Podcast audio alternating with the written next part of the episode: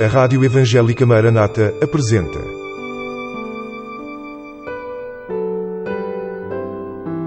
Mulheres da Bíblia. Mulheres que deixaram uma marca na história e que falam ainda hoje.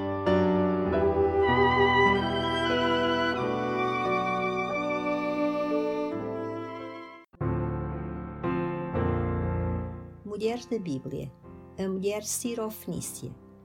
Um certo dia, Jesus foi até à Fenícia, fora do território de Israel, para a área de Tiro e Sidom.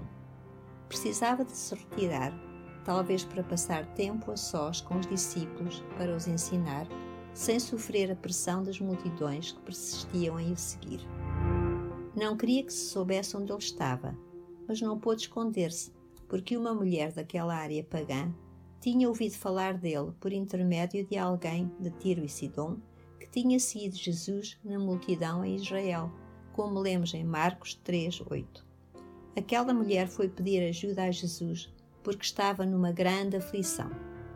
Este episódio é narrado nos versículos 21 a 28 do capítulo 15 do Evangelho de Mateus e nos versículos 24 a 30 do capítulo 7 do Evangelho de Marcos.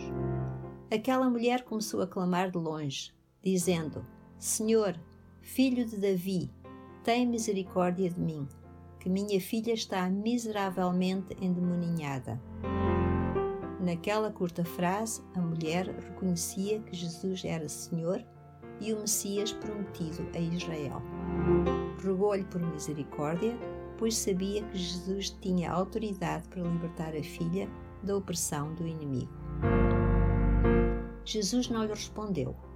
Os discípulos pediram a Jesus que a mandasse embora, porque estava a incomodá-los com os seus gritos. Enquanto Jesus falava com eles, ela chegou perto, lançou-se aos pés dele e adorou, dizendo: Senhor, socorre-me. Como foi grande a fé que aquela mulher teve em Jesus. Para provar a fé dela, Jesus disse-lhe que não era bom pegar no pão dos filhos e deitá-los aos cachorrinhos. Os filhos eram os do povo de Israel e os cachorrinhos eram os que não pertenciam ao povo de Israel, que era o caso daquela mulher. Sem desanimar e ainda mais determinada, ela respondeu a Jesus: Sim, Senhor, mas também os cachorrinhos comem das migalhas que caem da mesa dos seus senhores.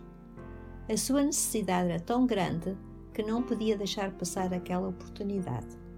Na metáfora que Jesus tinha usado, o pão representava a salvação para os judeus, mas ela entendeu que as migalhas lhe seriam suficientes a ela. Era tal a sua necessidade que não se importou de ser como um dos cachorrinhos que come as migalhas da mesa do seu senhor.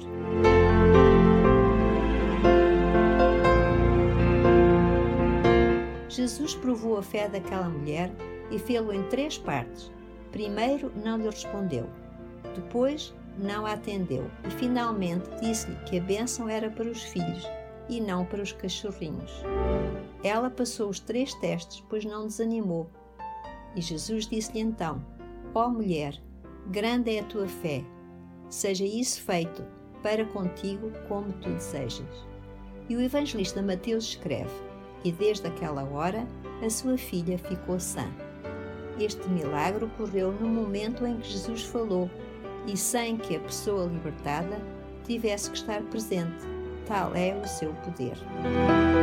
O evangelista Marcos escreve que, indo ela para casa, achou a filha deitada sobre a cama e que o demónio já tinha saído.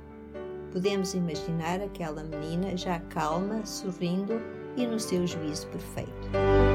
A fé daquela mulher gentia prevaleceu, tendo vencido as três provas que Jesus pôs à frente, de propósito para lhe dar a oportunidade de mostrar a Jesus quão inabalável era a sua fé, o que faz dela um exemplo para nós. Mas esta mulher ensina-nos também o valor da humildade. Ela sabia que era indigna. Não se ofendeu com o que Jesus lhe disse. Não se sentiu insultada, tal era o amor que tinha pela filha, mas clamou e continuou a clamar ao Senhor. A A humildade sincera desta mulher resultou na bênção que ela tanto necessitava para a filha. No versículo 6 do capítulo 4 da carta de Tiago, é-nos dito que Deus resiste aos soberbos, mas dá graça aos humildes. E no versículo 10 somos exortados: Humilhai-vos perante o Senhor, e Ele vos exaltará. Acabou de escutar Mulheres da Bíblia. uma produção da Rádio Evangélica Maranata.